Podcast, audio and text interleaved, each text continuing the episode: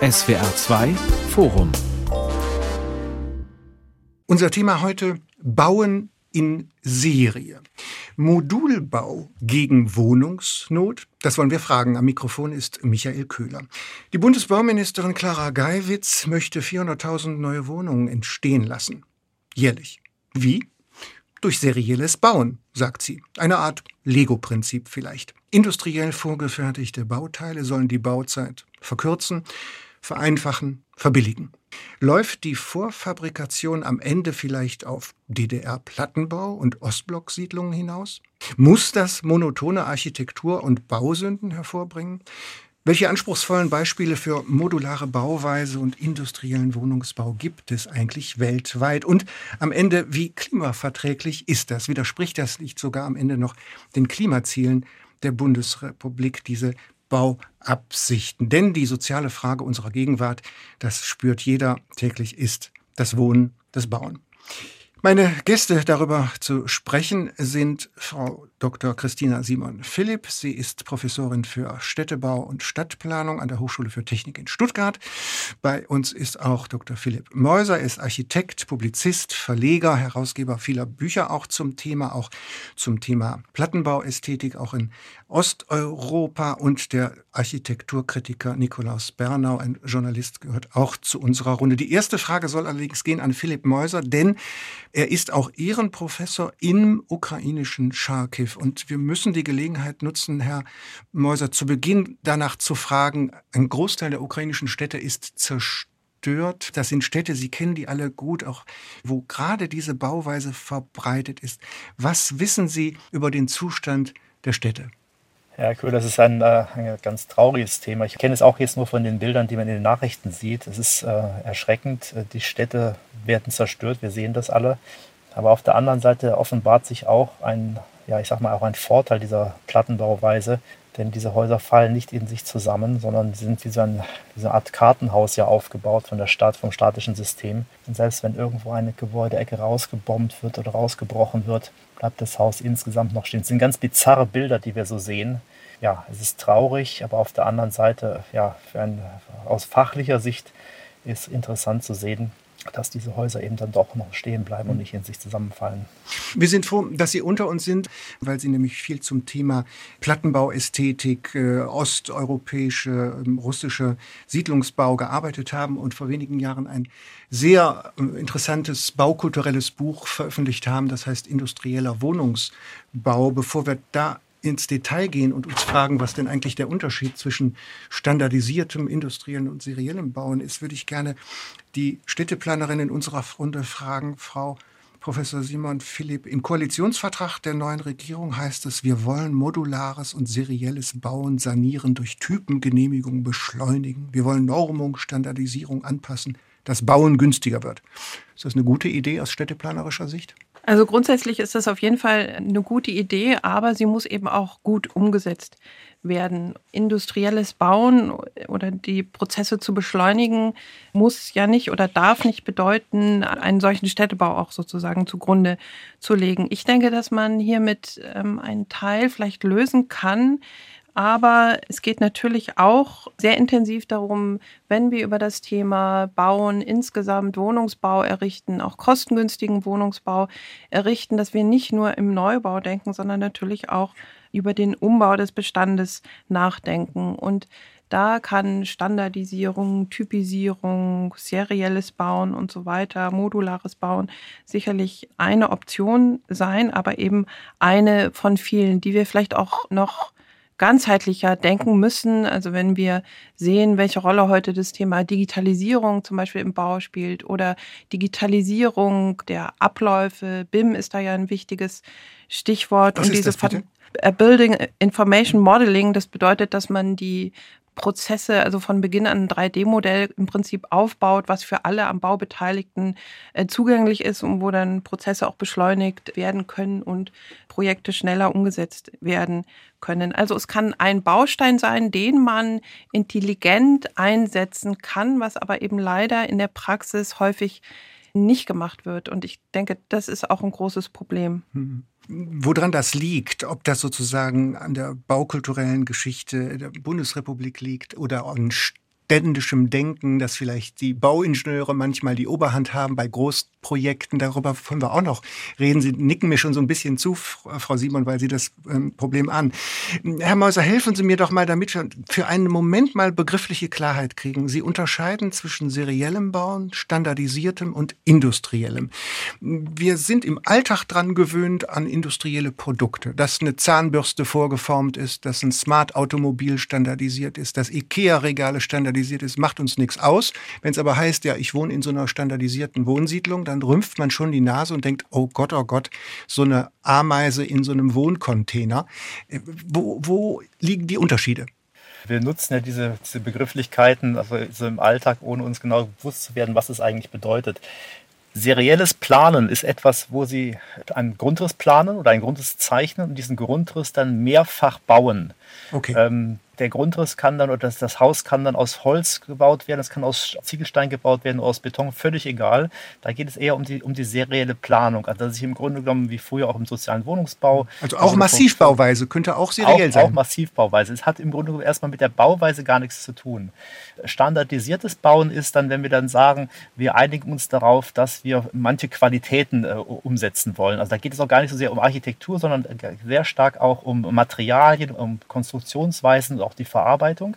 Und wenn wir dann vom industriellen Bauen sprechen, das ist ja das, wenn wir uns über diese ehemaligen DDR-Plattenbauten mhm. unterhalten, BBS 70, so eine, eine, eine der wichtigen Serien, dann reden wir darüber, dass Produkte vorgefertigt worden sind in der Fabrik und dann auf dem LKW auf die Baustelle transportiert worden sind und dort montiert worden sind. Und auch das heißt nicht unbedingt Plattenbau, sprich Betonplatte. Wir reden dabei auch von Holzmodulbauweise, also all das, all diese Materialien, die wir jetzt unseren äh, Klimazielen noch immer voranstellen. Auch ein Holzmodulbau kann industriell vorgefertigt werden oder wird in der Regel auch industriell vorgefertigt und dann auf der Baustelle. In Ihrem Buch habe ich nämlich Beispiele gesehen, beispielsweise kanadische Studentenwohnheime, Holzmodulbauweise, acht Geschosse hoch. Da würde ich sagen, das ist ein schicker Hotspot und das ist nichts, was man fürchten muss. Frau Simon, man muss kein Soziologe sein, um zu wissen, dass beispielsweise eine Großstadt wie Köln über 50 Prozent Single-Haushalte hat. Das ist eine Tendenz, die Städte sind beliebt. Drei Viertel der Weltbevölkerung lebt in Städten. Das nimmt zu. Der Flächenbedarf wächst. Aber auch ein gewisser Trend zu minimalistischen Kleinstwohnungen. Ich will jetzt nicht auf die schicke Tiny House Mode hinaus, aber worüber wir reden, ist ja kein Luxusproblem oder ein Problem des sozialen Randes, sondern das ist ein drängendes Problem auch der Zukunft. Ich weiß aus dem Vorgespräch, dass Sie auch äh, im Vorstand eines Aufsichtsrates von einer Genossenschaft äh, sind des Wohnbaus. Ist das ein Thema, wo Musik drin ist für die Zukunft, dieses serielle Bauen? Ja, wir müssen, wenn wir kostengünstigen Wohnraum zur Verfügung stellen wollen, in unterschiedlichen Ebenen denken. Das ist einmal das Thema des Bauens an sich, natürlich. Aber das Hauptproblem ist die Verfügbarkeit des Bodens. Das ist ja ein sehr drängendes und ernstzunehmendes Problem, das die Preise natürlich in astronomische Höhen treibt und damit auch das Bauen und das Wohnen an sich. Also diese Bodenfrage, ja, die Bodenfrage ist eine ganz wichtige. Und von daher ist es natürlich auch so, dass Kommunen gut beraten sind, also Städte und Gemeinden, wenn sie viel Flächen in ihrem eigenen Eigentum haben oder behalten oder auch aufkaufen, also eine vorausschauende Bodenpolitik betreiben. Das ist ja auch sehr unterschiedlich, wie Kommunen das handhaben. Die Stadt Ulm zum Beispiel macht das seit Jahrzehnten eine Bodenvorratspolitik. Und dann kann sie natürlich diese Flächen im Rahmen der kommunalen Planungshoheit auch entwickeln und zum Beispiel nach Konzeptvergabeverfahren vergeben, so wie die Stadt Heilbronn das jetzt gemacht hat im Neckarbogen. Dort hat man eben die Grundstücke nicht zum Höchstpreisgebot vergeben, sondern nach Konzept. Das bedeutet, die ähm, Investoren oder Wohnungsbauträger konnten sich auf die Grundstücke bewerben und ähm, dann wurde eben nach Konzept ausgewählt und zwar nicht nur nach dem architektonischen und nachhaltigen Konzept, sondern auch nach dem sozialen Konzept, also welcher Wohnraum wird angeboten und so weiter. Das sind ganz wichtige Themen. Also kommunale Wohnungsbaugesellschaften müssen wieder stärker ja in den Vordergrund rücken und bauen und natürlich das ganze Thema Genossenschaften. Also es gibt ja traditionell Genossenschaften, die in 20er, 30er Jahren oder auch früher gegründet wurden und deren Ziel, Unternehmensziel es ist, kostengünstigen Wohnraum zur Verfügung zu stellen und die eben äh, Wohnungsbau nicht nur als ähm, Wirtschaftsgut, sondern eh auch in erster Linie als Sozialgut betrachten. Also von daher ist es sozusagen, der, Wohnungsbau ist ganzheitlicher zu betrachten. Und ein Aspekt ist eben auch, wie bauen wir, wo bauen wir und wie können wir Bauprozesse natürlich beschleunigen. Und da gibt es schon interessante Aspekte, die in den letzten Jahren auch realisiert wurden. Also zum Beispiel die Stadt München hat als die erste Flüchtlingswelle 2015 kam, hat städtische, auf städtischen Grundstücken so kleine Wettbewerbe ausgelobt für Architektinnen und Architekten, die dann standardisiert in Modulbauweise dort im Holzbau sehr kostengünstigen, sehr guten Wohnraum entwickelt haben, der auch je nach städtebaulicher Situation hervorragend eingefügt wurde. Also da gibt es durchaus Möglichkeiten. Ein zweiter Punkt, der denke ich auch noch wichtig ist, ist, denk, wenn wir schauen, wie sich die Haushalte entwickeln, die Lebensmodelle, die sich ja immer stärker auch ausdifferenzieren, dann müssen wir eben schauen, wie passt der Bestand zu den neuen Wohnbedürfnissen. Und das ist genau auch ein wichtiges Thema, nämlich der Umbau und die Anpassung des Bestandes an sich veränderte Wohnwünsche und dabei die Frage und das Ziel, Wohnen auch stärker als Prozess zu begreifen. Was erwidern Sie auf Argumente von der Wohnungs-, von der Bau-, von der Immobilienwirtschaft, die sagen, naja, erstens mal ist dieses Ziel mit den 400.000 Wohnungen viel zu hoch. Wenn überhaupt sind 300.000 im Jahr genug. Zweitens hat das Ampelbündnis die Bauherren vergrätzt durch Förderstopp für emissionssenkende Baumaßnahmen. Dann kommen die ganzen Vorschriften, energetische Sanierung, äh, Denkmalschutz, äh, solche Dinge und sind da äh, die Hände gebunden. Sind das ernstzunehmende Argumente? Ja, auf jeden Fall. Ich glaube ehrlich gesagt auch nicht daran, dass wir das schaffen, diese politisch hochgesteckten Ziele zu erreichen, weil es auch an ganz einfachen Dingen, nämlich an der Umsetzung, scheitert. Äh, ja, es gibt ja jetzt schon einen ganz großen äh, Mangel an, an äh, Handwerkern und Firmen sozusagen, die, die umsetzen. Also von daher ist das, glaube ich, nicht in dieser Zahl nicht machbar und nicht nur an der Umsetzung an sich, sondern auch am zur Verfügung stehenden Bauland, an sehr langwierigen Bauprozessen, zum Beispiel Planungsprozessen natürlich, Genehmigungsprozessen, bis hin dazu, dass an den zur Verfügung stehenden Ämtern nicht genügend Leute sind, um zu genehmigen und so weiter. Also Bauen an sich ist von so vielen Problemen auch betroffen, die sich nicht so schnell lösen lassen. Und dieses, das ist ein politisches Ziel. Wir wollen viele Wohnungen bauen. Natürlich müssen wir Wohnungen bauen und wir müssen auch Wohnungen bauen, ähm, um die Menschen unterzubekommen und solche Probleme natürlich auch zu lösen, dass man sich mit einem ganz normalen Job, zum Beispiel in Stuttgart, kaum mehr eine Wohnung leisten kann. Aber eine so hohe Zahl an Wohnungen jetzt ganz plötzlich umzusetzen, halte ich für, ich will nicht sagen utopisch, aber ein sehr ambitioniertes Ziel, was ich an der einen oder anderen Stelle auch anzweifeln würde, insbesondere auch, was ich sagte, die Frage der zur Verfügung stehenden Flächen. Die Städte und Gemeinden haben ja jetzt sehr lange insbesondere Brachflächen revitalisiert, Industriebrachen, Postbrachen, äh, militärische Brachen und so weiter. Jetzt gehen einige Städte wieder in die Außenentwicklung, München zum Beispiel, Augsburg, Freiburg. Aber auch das sind langwierige Prozesse, die auch langwierige Umweltprüfungen zu Recht erfordern und die sich nicht einfach so ganz schnell umsetzen. Ich bin dankbar für Ihre realistische Einschätzung und die skeptischen Worte. Christina Simon-Philipp, Stadtplanerin von der Hochschule für Stuttgart war das. Wir haben bis hierhin gesprochen über Bodenvorratspolitik. Wir haben über veränderte Wohnbedürfnisse gesprochen, prozessuales Wohnen. Wir haben über ähm, Arbeiten im Bestand gesprochen. Wir haben über die Entwicklung der Marktpreise gesprochen, die das größte Hemmnis sind. Ganz zu Beginn haben wir unterschieden zwischen industriellem, seriellem und standardisiertem bauen. Die Frage an Nikolaus Bernau, den Architekturkritiker unter uns. Die Reaktionen auf die Pläne der Ministerin schwankten ja zwischen Spott und Sorge, Herr Bernau. Spott nämlich einerseits über mögliches Plattenbau-Revival, wo schon alle dachten, oh Gott, jetzt kommt die DDR-Platte wieder. Aber Klimaschäden äh, äh, auf der anderen Seite vielleicht auch, denn jede Tonne Zement, die erzeugt wird, hat ungefähr 0,8 Tonnen CO2-Äquivalente. Ist das Ganze eine gute Idee von der Bundesbauministerin? Nein, ich persönlich glaube, dass solche Riesenprogramme generell keine besonders gute Lösung sind. Also wir können das wirklich aus den 1960er bis 1970er Jahren vor allem sehen, als eben ähnliche Zahlen auch gebaut wurden. Also damals wurde das nicht nur versprochen, das wurde auch gebaut. Und das hatte ganz, ganz viele fatale Folgen, von denen ja einige schon angesprochen wurden. Frau Simon Philipp hat ja eben auch schon erwähnt, dass eine ganz zentrale Frage ist, gibt es überhaupt genügend Land? Es sind riesige Landflächen verkauft worden. Wir haben längst gerade in den Großstädten auch die ganzen sogenannten Industriereserven, wie die Eisenbahngelände, wie die alten Industriegebiete etc. bebaut mit Wohnungsbau zu Großteilen oder eben auch mit Gewerbebau, der äußerst unflexibel meistens auch noch gebaut wurde. Das heißt, man kann hier gar nicht umwandeln zu anderen Zwecken. Und sich jetzt hinzustellen und sagen, ja, wir bauen mal schnell 400.000 Wohnungen, da gibt es riesige juristische und planerische Hemmnisse, aber es gibt natürlich auch die Frage der Gestaltung. Können dann dort auf diese Art und Weise Wohnquartiere entstehen, die auf eine mittlere und längere Frist, also reden wir mal von 30, 40, 50 Jahren, so lange muss man ja in der mhm. Stadtplanung denken, auch wirklich zu Wohnquartieren werden. Und da gibt es inzwischen reichlich Erfahrungen, die da wirklich skeptisch werden lassen. Mhm. Philipp Meuser, bei seriellem Bauen denken wir pauschal viel zu voreilig an Platte und verziehen das Gesicht.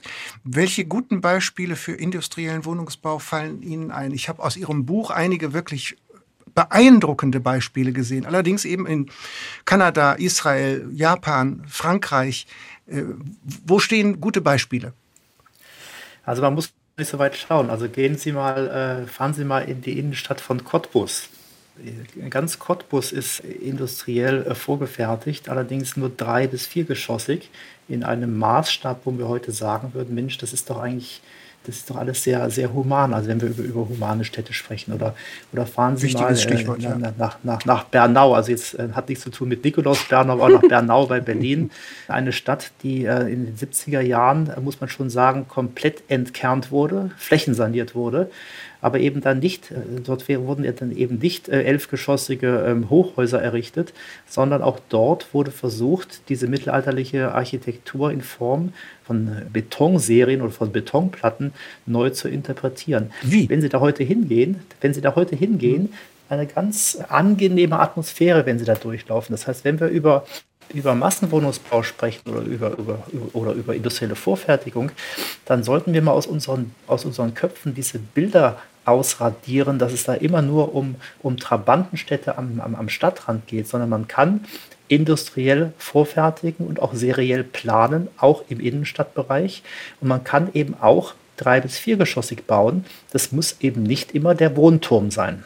Hat er recht, Frau Siemann? Ja, ja unbedingt. Also das auch so ein Problem, dass diese Beispiele gar nicht bekannt sind. Und wenn man äh, über diese Themen spricht, ist eben also in der Allgemeinheit in den Köpfen Woran genau, ja. genau dieser Wohnungsbau der 50er, 60er, 70er Jahre. Ja, weil der, glaube ich, die eine wichtige Zeit in Deutschland sehr geprägt hat. Aufschwung, Wiederaufbau, dann die Leitbilder, gegliedert und aufgelockerte Stadt, Urbanität durch Dichte, dieser Bauboom, der dann eingesetzt hat, in dem auch große Siedlungen, Trabantenstädte vor den Toren der Stadt mit zahlreichen oder überwiegend Sozialwohnungen gebaut wurden, der hat natürlich die Städte extrem geprägt, das Stadtbild sehr geprägt.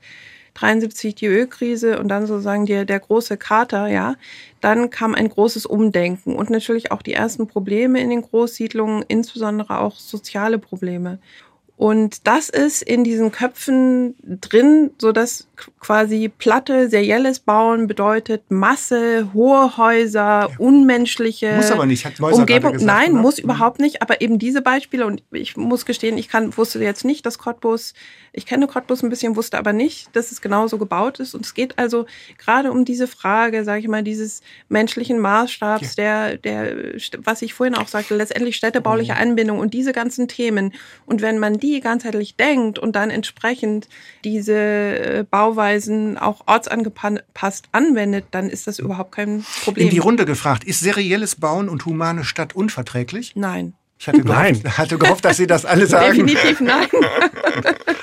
Ich meine, man kann ja auch mal in eine andere Region gucken, zum Beispiel nach Skandinavien. Also Skandinavien hat riesige Erfahrung mit Vorfertigungsbauen, mhm. und zwar seit den 40er Jahren bereits. Die haben ganz hervorragende Vorstädte gebaut. Sie haben auch ganz fürchtliche Vorstädte gebaut, muss man dazu sagen, aber sie haben auch ganz hervorragende gebaut. Und wenn man nach Helsinki auf die äh, Insel Katajanokka fährt, zum Beispiel, da stehen Viertel aus den 80er Jahren, da kann man, zieht man sofort ein.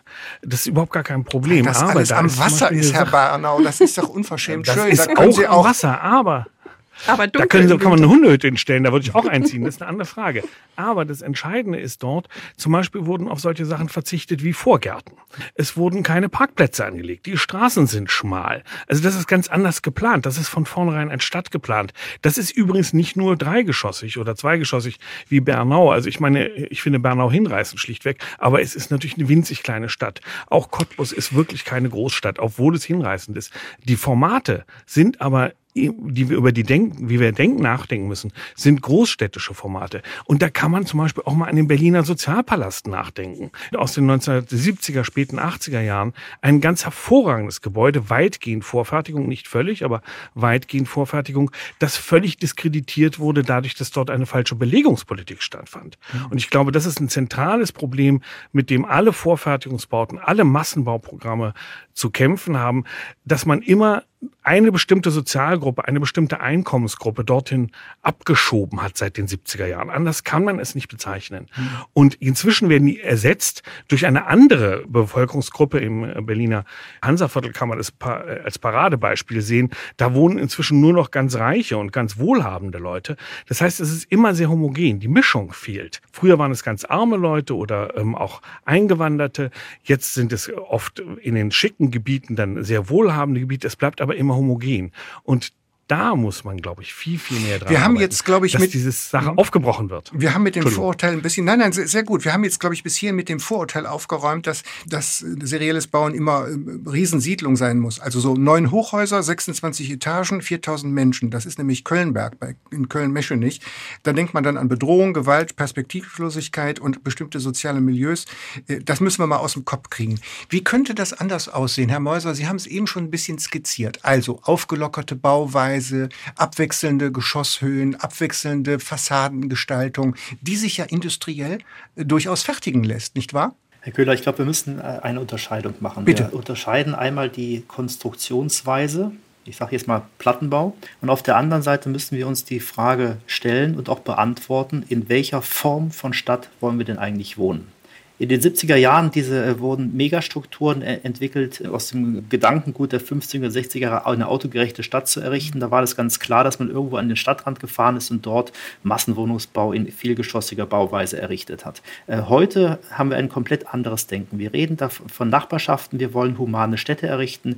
Das heißt, wir müssen die Frage beantworten, in welchem Maßstab wollen wir unsere Städte weiterentwickeln. Dann kommt hinzu der ganze klimapolitische Aspekt, dass wir eben, jetzt haben es gerade selber gesagt, dass wir vielleicht weniger mit Beton bauen sollten, sondern vielleicht wieder mehr mit Holz bauen sollten. Und ich glaube, da muss man in der öffentlichen Debatte, und da sehe ich auch das Bundesbauministerium auch in einer Pflicht, das nicht immer so pauschal zu sagen, 400.000 Wohnungen, sondern einfach die Frage stellen, was für eine Stadt wollen wir haben, wie wollen wir die bauen und vor allen Dingen, wer baut das. Wir haben ja gerade über Genossenschaften auch schon gesprochen, über den staatlich, staatliche Verantwortung, staatliche Engagement beim Bauen, gerade beim Wohnungsbau. Aber was ist denn mit der ganzen Privatwirtschaft? Also wir müssen noch dazu übergehen, dass die ganze die ganze Masse der Privatwirtschaft, auch private Bauherren, es attraktiv finden, mehrgeschossigen Wohnungsbau zu machen, der dann vermietet wird. Und was passiert?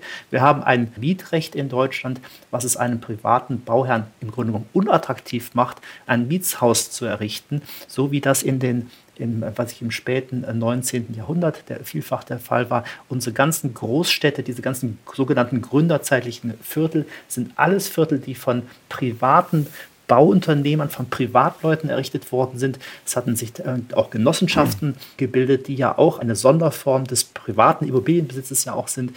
Ich glaube, das sind Punkte, über die wir viel stärker sprechen müssen. Also nochmal die Frage auf den Punkt gebracht, in welcher Form von Stadt wollen wir bauen? Und die andere Frage, wie das dann gebaut wird, also in welcher Konstruktionsweise, das ist dann die zweite, die zweite Frage. Herr Bernau, bitte. Herr Meuser, ich glaube nicht, dass die Lösung der privaten zu beauftragen, damit äh, wirklich die Lösung ist. Erstens haben wir das gemacht in den letzten 30 Jahren und das hat zu einer unglaublichen Welle des Luxuswohnungsbaus geführt.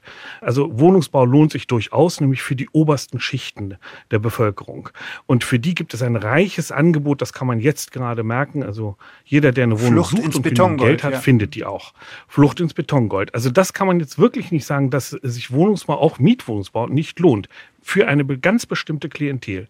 Für den ganzen Rest der Bevölkerung, die berühmten 99 Prozent, ist das ein Problem. Und wir dürfen auch nicht völlig idealisieren, was in der Kaiserzeit passiert ist. Diese wirtschaftsgeschichtlichen Aspekte sind nicht ganz unwichtig, weil sie nämlich immer vergessen werden bei der Idealisierung dessen, was der private Wohnungsbau war. Und wenn man sich mal anguckt, wie die Niederlande beispielsweise, in der es ganz wenig privaten Wohnungsbau gibt, oder wie auch in Skandinavien, wo das sehr durchmischt ist, wie das da durchaus laufen kann, da gibt es auch andere Modelle. Wir haben eine sehr starke Konzentration darauf, immer wieder zu sagen, ja, die Privaten müssen das doch lösen. Ich muss sagen, die Erfahrungen der letzten 20 Jahre zeigen, sie haben es auch nicht gelöst. Und da hatten sie optimale Bedingungen, nämlich Land und ganz niedrige Zinsen und niedrige Baupreise, vergleichsweise. Aber dann müssen wir, jetzt muss ich jetzt auch noch mal einsteigen, da müssen wir uns dann aber unterhalten über Standards. Denn wenn ich als, äh, als, als privater Bauherr Wohnungsbau betreibe, dann lohnt sich das nur, wenn ich im oberen, der, im oberen Sektor arbeite. Wenn ich Sozialwohnungsbau machen möchte, also im Grunde mit niedrigen Standards arbeiten möchte, dann lohnt sich das wirklich nicht. Und deshalb wird es auch nicht gebaut. Das sind reine marktwirtschaftliche Gesetzmäßigkeiten liegen dem ja zugrunde. Also muss ich doch im Grunde genommen als Gesetzgeber die Möglichkeit bieten, Wohnungsbau zu errichten mit einem ganz, ganz geringen Standard. Ich sage jetzt mal ich, ganz provokativ. Eine Garage mit einem Stromanschluss und einem Wasseranschluss und das verkaufe ich jemanden, der nicht so viel Geld hat, der kauft sich eine solche Garage, ist selber verantwortlich für, die, für dieses Haus und hat die Möglichkeit, hat das Baurecht, diese Garage weiterzubauen. Also sprich im Grunde so so eine urbane Dacia zu bauen. Warum ist das bei uns Das- in unseren Köpfen nicht möglich? Das ist das Modell von Großbritannien, das Margaret Thatcher durchgesetzt hat, was den gesamten sozialen Wohnungsbau in Großbritannien ruiniert hat und dazu geführt hat, dass Großbritannien heute eine katastrophal schlechte Bauqualität hat. Das darf man einfach nicht völlig aus den Augen verlieren.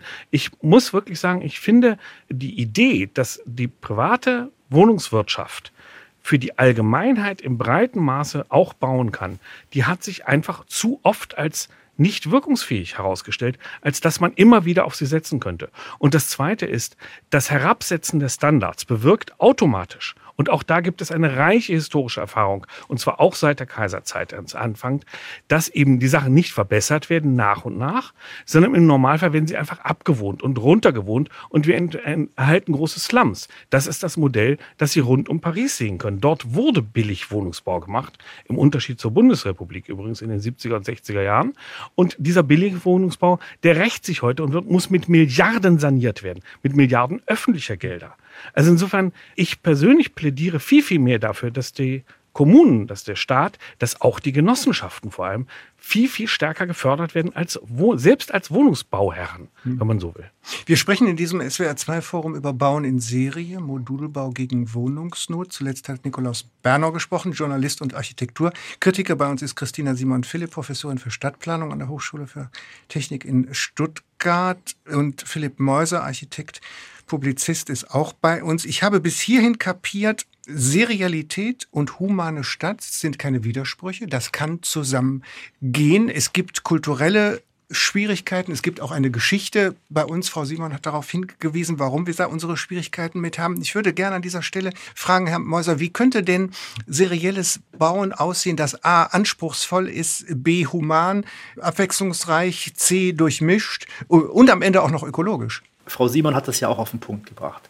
Wir müssen die Bodenfrage klären. Wem gehört Grund und Boden und wer baut dann darauf? Und dann, welche Form von Stadt wollen wir haben? Also wollen wir die Trabantensiedlung mit 20 und mehr Geschossen oder wollen wir eine, eine Geschossigkeit drei bis viergeschossig, einen eher vorstädtischen oder kleinstädtischen Wohnungsbau?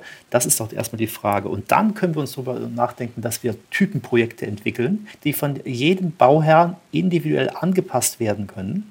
Und dann können, was ich, eine ganze Reihe von Wohntypologien entwickelt werden. Das kann ja möglicherweise auch der Staat in die Hand nehmen. Und er übergibt es dann Genossenschaften, er gibt es seinen eigenen staatlichen Wohnungsbaugesellschaften, er gibt es privaten Bauherren, die einfach nur ein Investment machen möchten. Und man, man baut einfach diese Typologien und wenn Sie, das ist ein ganz abstrakter Begriff natürlich, Bautypologie oder Gebäudetypologie, Sie haben einen seriellen Plan und können dann selber entscheiden, in welcher Konstruktionsform Sie das bauen, in welche Fassade Sie vorne dran setzen. Plötzlich haben Sie eine Vielfalt in der Architektur, wie wir uns das doch immer wünschen in unseren Städten. Warum haben wir das, das denn bisher so nicht? Ist, ist das der Bund der Architekten, der da mauert? Ist das die Bauwirtschaft? Nach dem, was ich jetzt gehört habe, gibt es doch jede Menge Ideen.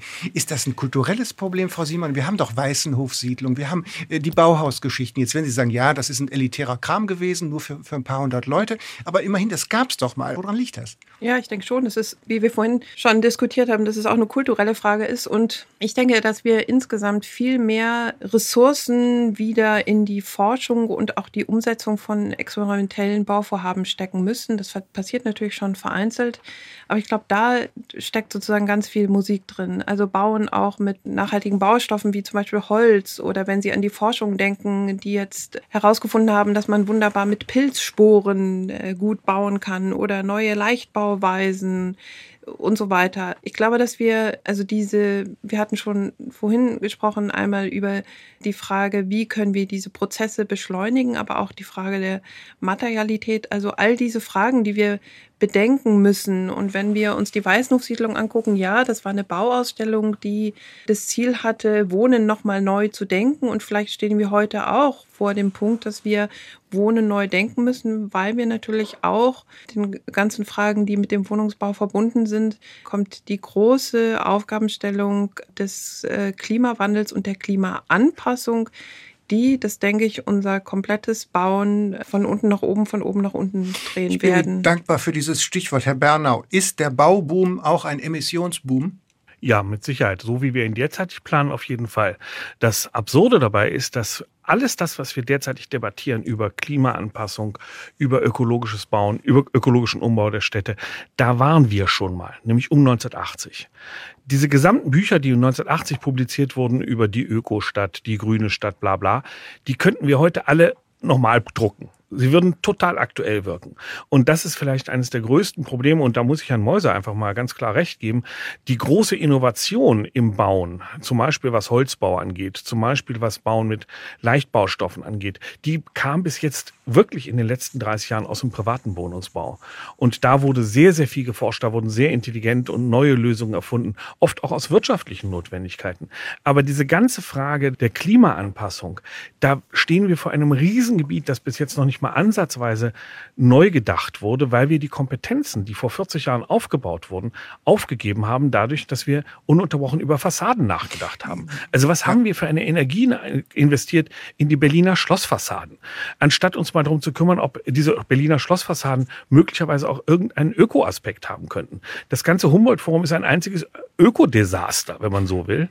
Da hat nie jemand wirklich drüber nachgedacht, wie kann man das modern machen. Und modern heißt, da gebe ich Frau Simon äh, Philipp vollkommen recht, modern heißt an das Klimawandel anpassen. Das ist das Thema der Zeit. Und auch die sogenannten grauen Emissionen. Ne? Grauen Energien. Und die spielen ja, aber bis die, heute. Die grauen die spielen bis heute, sage ich mal, in der akademischen Diskussion zunehmend eine große Rolle. Aber wenn Sie die Baupraxis betrachten, spielt das noch immer keine Rolle. Also die, die grauen Energien. Es darf die wird einfach immer noch abgerissen. Es da wird abgerissen ohne Ende. Ich habe gerade gestern waren wir in einem Gebiet unterwegs, was sich grundlegend verändert, weil die historischen Gebäude, die nicht denkmalgeschützt sind. Lassen Sie mal die Katze aus dem Sack. Wo waren Sie? In Reutlingen. okay. Abgebrochen werden, weil die Grundstücke einen hohen Wert haben, die Grundstücke besser ausgenutzt werden können und dann eben doppelt so dicht, doppelt so hoch und so weiter gebaut wird, ohne dass man Instrumente hat, um das äh, zu verhindern. Sind denn Umbau und Folgenutzung im Bestand überhaupt möglich und klimafreundlich? Ja, unbedingt. Das ist das Thema. Ich glaube, Nur. ja, unbedingt. Da müssen wir intensiv drüber nachdenken, den Bestand weiterbauen, den Bestand intelligent weiterentwickeln können wir jetzt unterschiedliche Beispiele diskutieren, aufstocken, äh, umbauen, erweitern, gemischt benutzt denken. Die Homeoffice-Diskussion hat ja gezeigt, dass innerstädtische Versicherungsgebäude nahezu leer stehen und ja. die darauf warten, nicht nur zum Studentenwohnheim oder so, was Herr Bernau eben sagte, für eine gemischte Nutzung endlich mal herangezogen zu werden und nicht nur für super teuren Wohnraum in deutschen Innenstädten. Ne? Genau, auch die gestapelte Nutzung von... Ach, Herr Mäuser, Herr, Herr, Herr Mäuser rebelliert, sehr gut. Ach so, nee. die gestapelte Nutzung von, wenn Sie sich angucken, die ganzen eingeschossigen äh, Supermärkte, die überall rumstehen. Also warum denken wir auch nicht in vertikalen Nutzungsmischungen viel stärker? Gibt es ja jetzt schon auch interessante Untersuchungen, interessante Initiativen, die aber nur sehr vereinzelt umgesetzt werden. Und in diese Richtung müssen wir denken. Also da kann ich mich auch nur noch mal wiederholen in einer umfassenden Transformation der Stadt vor diesem Hintergrund der Klimaanpassung und des Klimawandels. Herr Meuser, bitte. Ich habe äh, zwei Punkte, Schießen Sie los. Äh, jetzt in Gedanken zu ergänzen. Der eine Punkt ist, egal was wir bauen, das kann das Nullenergiehaus sein, das kann das Plusenergiehaus sein oder sonst irgendwas. Wir verbrauchen immer Ressourcen. Also Neubau oder auch der Umbau verbraucht immer Energien und Ressourcen. Also es ist also ein Urglauben zu, zu denken, wir bauen das alles ganz anders und plötzlich wird die, schonen wir die Umwelt. Nein, jedes neue Gebäude belastet auch die Umwelt, das müssen wir uns klar sein. Und die andere Frage, deshalb wollte ich gerade so rebellieren ein Bürogebäude, was möglicherweise jetzt als Folge der, der Pandemie jetzt leer steht oder in Teilen leer steht, das umzuwandeln in Wohnraum, das wäre ja ein naheliegender Gedanke. Das können Sie aber in Deutschland gar nicht umsetzen, weil unsere Baunutzungsverordnung und, und die ganzen Baurechte darauf ausgelegt sind, dass Sie müssen also in ein solches Haus Sie müssten zum Beispiel ein zweites Treppenhaus errichten, damit Wohnnutzung und Büronutzung unterschiedlich entfluchten können im Brandfall. Wenn das Haus eine gewisse Geschosslichkeit hat, brauchen Sie ein zweites Treppenhaus. Das heißt, Sie müssen die Häuser so stark umbauen, nur wenn dann irgendwo in irgendeinem der Bürohäuser eine Wohnung errichtet werden muss. Und deshalb wird es einfach nicht gemacht. Also das heißt, da müssen wir auch wieder, jetzt komme ich wieder zu meinem Stichwort der Standards, es geht ja nicht nur darum, dass wir jetzt insgesamt nur noch billig bauen und nur noch Garagen irgendwo, irgendwo hinstellen, sondern es geht auch darum nachzudenken, wie können wir heute intelligent Wohnungen oder Häuser so umbauen, dass sie eben, was wir gerade besprochen haben, sowohl als Büronutzung oder auch flexibel auch als Wohnnutzung auch dienen können. Das, ich glaube, das sind so Punkte. Also ist, wir reden gar nicht so sehr über Konstruktionsweisen und, Architekt, und Architektur, sondern wir reden auch über so ganz abstrakte Dinge. Wie kann ich unser Baurecht oder unsere Nutzungsverordnungen wie kann ich schon die wichtig, anpassen? Ne? Frau Simon, Baurecht, Flächennutzungspläne, äh, reine Wohngebiete, gemischte Wohngebiete, was er gerade gesagt hat, Fluchtwege und so, das ist ja schon ein wichtiger Punkt. Da müssen, es ist ja nicht nur eine ästhetische Frage, über die wir hier reden. Ne? Ja, unbedingt. Also es ist ein, ein, ein super zentraler Punkt, der da schon auch immer wieder Grenzen setzt und ähm, das zeigt auch meine klar meine Erfahrung in der Praxis, dass das so ist. Und da ist schon auch die Frage, wie gehen wir daran, wie kann man das anpassen, wie kann man bestimmte Prozesse erleichtern, um eben diese Möglichkeiten stärker und intensiver auszunutzen, ohne dass da Steine in den Weg gelegt werden. Herr Bernau, bitte. Man muss dabei schon sagen, sogar das deutsche Baurecht, und ich stimme Herrn Mäuser im Grundsatz vollkommen zu, das ist gerade in diesen Fragen entsetzlich kompliziert und starr und gerade das stadtplanerische Recht mit seinen verschiedenen Zonenzuschreibungen etc. ist vollkommen dysfunktional oft. Aber im Großen und Ganzen ist das deutsche Baurecht durchaus in der Lage, solche Sachen zu organisieren. Das kann man beispielsweise bei der Umwandlung von ganzen Kaufhäusern, also ehemaligen Kaufhäusern, in Wohnanlagen und Kulturzentren sehen. Das ist möglich. Nur es ist bis jetzt ein irrwitziger Planungsaufwand. Und den muss man tatsächlich, da stimme ich Herrn Mäuser vollständig zu, den muss man runterkriegen. Ansonsten lohnt sich das schlichtweg nicht. Aber es muss auf der anderen Seite, so leid es mir auch für die Architekten, wirklich tut, möglicherweise sogar für die Typenbauarchitekten, es muss vor allem eine zentrale Regel geben. Keine Abrisse mehr. Wir reißen immer noch unglaublich viel ab und wir reißen vollständig funktionsfähige Baufunktionen ab und Baugebäude ab, die man dann eventuell umnutzen muss für andere Funktionen. Das ist eine andere Frage. Aber die sind standfest. Und es ist völlig absurd. Ich habe das gerade in Nordrhein-Westfalen intensiv mitbekommen, wo ja ein ganz katastrophales Denkmalschutzgesetz mhm. diskutiert wird, was solche An Abrisse sogar noch befördern wird. Und gerade in Nordrhein-Westfalen stehen inzwischen gerade Bauten aus der Kaiserzeit besonders unter Druck, weil das eben nur vier Geschosse sind auf Heftiger Streit auf die man doch auch fünf Stücke bauen könnte. Mhm. da stehen prachtvollste Jugendstilhäuser unter Druck, die man vor 20 Jahren mit riesigem Aufwand saniert hat, übrigens meistens auch steuergefördert. Und jetzt sollen die abgerissen werden, weil man da doch auch fünf Geschosse drauf bauen könnte. Frau Simon Philipp, es ist Problem. so ein bisschen herausgekommen, dass das ein mentales, ein rechtliches, ein Flächenproblem ist, aber auch ein kulturelles, das haben wir oft erwähnt. Es gibt doch historische Beispiele, äh, Gropius in Karlsruhe, Dammerstock in Dessau, Törten und so weiter. Sollten wir uns vielleicht an gute Beispiele erinnern und an die vielleicht nochmal anschließen und die modern unter dem Aspekt des sozialen Wohnungsbaus interpretieren?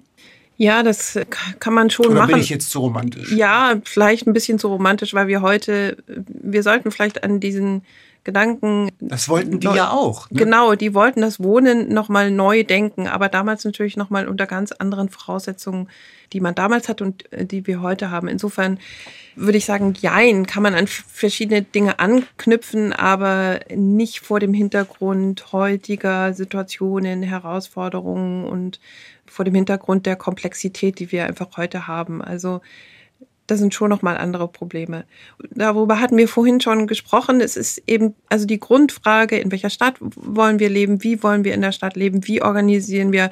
Darüber haben wir jetzt heute noch gar nicht gesprochen. Die Dinge hängen ja auch zusammen. Wie organisieren wir Mobilität? Ja, wenn ich höre, dass ein Tiefgaragenstellplatz für ein, für ein Auto letztes Jahr, nee, viel mehr, 35, jetzt waren es bis zu 60.000 Euro kostet, dann fragt man sich, wo sind die Prioritäten und warum ist das Bauen und Wohnen so teuer? Also es gibt so viele Punkte, an denen wir angreifen müssen. Und ich denke, dass wir diese Herausforderung nur auch in der Zusammenarbeit von Praxis, Forschung und natürlich auch Lehre weiterentwickeln können. Und da können auch gezielte Förderungen, Modellvorhaben und solche Dinge schon auch wichtige Anstöße geben. Wenn wir denken an das Bauen in den 50er, 60er Jahren, das waren vielfältige Modellvorhaben, ne, die der Bund da ins Leben gerufen hat und wo auch tatsächlich dann gebaut wurde. Wir haben darüber gesprochen, das waren nicht immer die richtigen Entscheidungen, aber ich glaube, dass man man kann jetzt äh, viele Pamphlete schreiben, was wir alles machen wollen, aber ich glaube, man muss auch eben in die Umsetzung kommen und da muss man doch einiges an Ballast abwerfen. Wir haben angefangen mit der Skepsis. Sie haben sich als erstes skeptisch geäußert gegenüber den Plänen der Bundesbauministerin, 400.000 Wohnungen zu bauen. Wir haben das ökologische Argument gehört von Herrn Bernau. Neubauquoten erhöhen, auch Material, Energieeinsatz, Flächenverbrauch. Ich glaube, es sind sehr viele Aspekte zusammengekommen, aber so die Grundstimmung der Skepsis, glaube ich, ist geblieben, Herr Meuser. Sie sind zurzeit an der Ostküste der USA. Da gibt es viele interessante Beispiele, wie man auch sozialen Wohnungsbau für Obdachlose in Hotspots in New York verwandeln kann, wo man davor steht und sagt, boah, was ist das für tolle Architektur. Architektur und erst im zweiten Blick feststellt, Mensch, das ist seriell oder industriell gefertigt, nicht wahr? Ja, das, das, das sprechen ein Projekt an von David Ajay in New York, das Sugar Hill Projekt, ein mehrgeschossiger, industriell vorgefertigter Bau. Der sieht aus wie eine, eine schwarze, eine, eine schwarze Plastik äh, mit in Harlem. Harlem steht er ja, es ist, äh, man könnte jetzt, jetzt negativ sagen, es ist ein Plattenbau, aber wenn man auch da genauer hinschaut, merkt man plötzlich, wie er, wie er versucht hat, auf die, die Oberfläche dieser Betonelemente mit abstrakten Rosen- oder Blumenmotiven zu dekorieren. Das Haus ist eben nicht so eine einfache Kiste, sondern es ist äh, in sich versetzt, hat dadurch einen sehr schönen Schattenwurf in, in der Fassade. Also, also mit ganz einfachen Mitteln wurde dort versucht, auch Architektur zu betreiben. Das ist vielleicht eher so ein, so ein Plädoyer dafür, dass wir uns auch über über, über architektonische Qualitäten unterhalten sollten, dass es eben nicht nur so ein Randthema ist. Also für mich ist Wohnungsbau oder sozialer Wohnungsbau, auch wenn ich auch ans Studium zurückdenke in den 90er Jahren, das war mir das, das langweiligste überhaupt, sich mit Wohnungsbau zu befassen. Heute habe ich eine völlig andere Meinung dazu. Also im, im Grunde genommen müsste man in der, die Architekturstudenten äh, mehr als 50 Prozent müssten sich mit, mit Wohnungsbau befassen und dort gute Qualitäten schaffen. Ich glaube, das ist ein ganz, ganz wichtiger Punkt. Und wenn Sie, wenn ich, jetzt bin ich viele hier an der Ostküste hin und her gefahren, ich nehme wahr, Holzmodulbauweise ist in den USA angesagt, äh, wie sonst auf keinem Ort der anderen Welt. Das, was wir in Europa jetzt über, über Jahre diskutiert haben, also urbanen Holzbau zu machen, also Holzmodulbauweise in städtischen Kontext, das äh, haben wir uns das mühsam erarbeitet. Da gibt es ja sehr, sehr schöne Beispiele von einigen Architekten. Das ist ja in den USA ist das gang und gäbe. Hier wird modular gebaut, vorgefertigt. Es ist nicht alles seriell, also die, die Häuser sehen alle unterschiedlich aus. Aber es ist auch dann auch wieder auch eine Kulturfrage, wie gebaut wird. Die Häuser haben in der Regel ein, zwei Geschosse, Sockelgeschosse, die werden äh, aus Beton hergestellt und dann werden obendrauf einige Geschosse in, in Holzständerbauweise draufgesetzt. Also auch, auch eine Kombination von, von Baumaterialien ist ohne weiteres möglich. Ich höre raus, Serialität und humane Stadt, anspruchsvolle architektonische Qualitäten sind durchaus vereinbar. Es ist komplex. Wir haben, glaube ich, versucht, einen Beitrag dazu zu leisten, einige Punkte zu nennen. Philipp Meuser hat zuletzt gesprochen, Architekt, Publizist, Verleger von Dome Publishers. Zurzeit hat er eine Gastprofessur an der amerikanischen Ostküste und auch eine Ehrenprofessur im ukrainischen Charkiw. Bei uns war auch Christina Simon Philipp, Professorin für Stadtplanung und Städtebau an der Hochschule für Technik in Stuttgart und der Architekturkritiker Nikolaus Bernau war auch in unserer Runde Bauen in Serie, Modulbau gegen Wohnungsnot. Durch die Sendung führte Michael Köhler.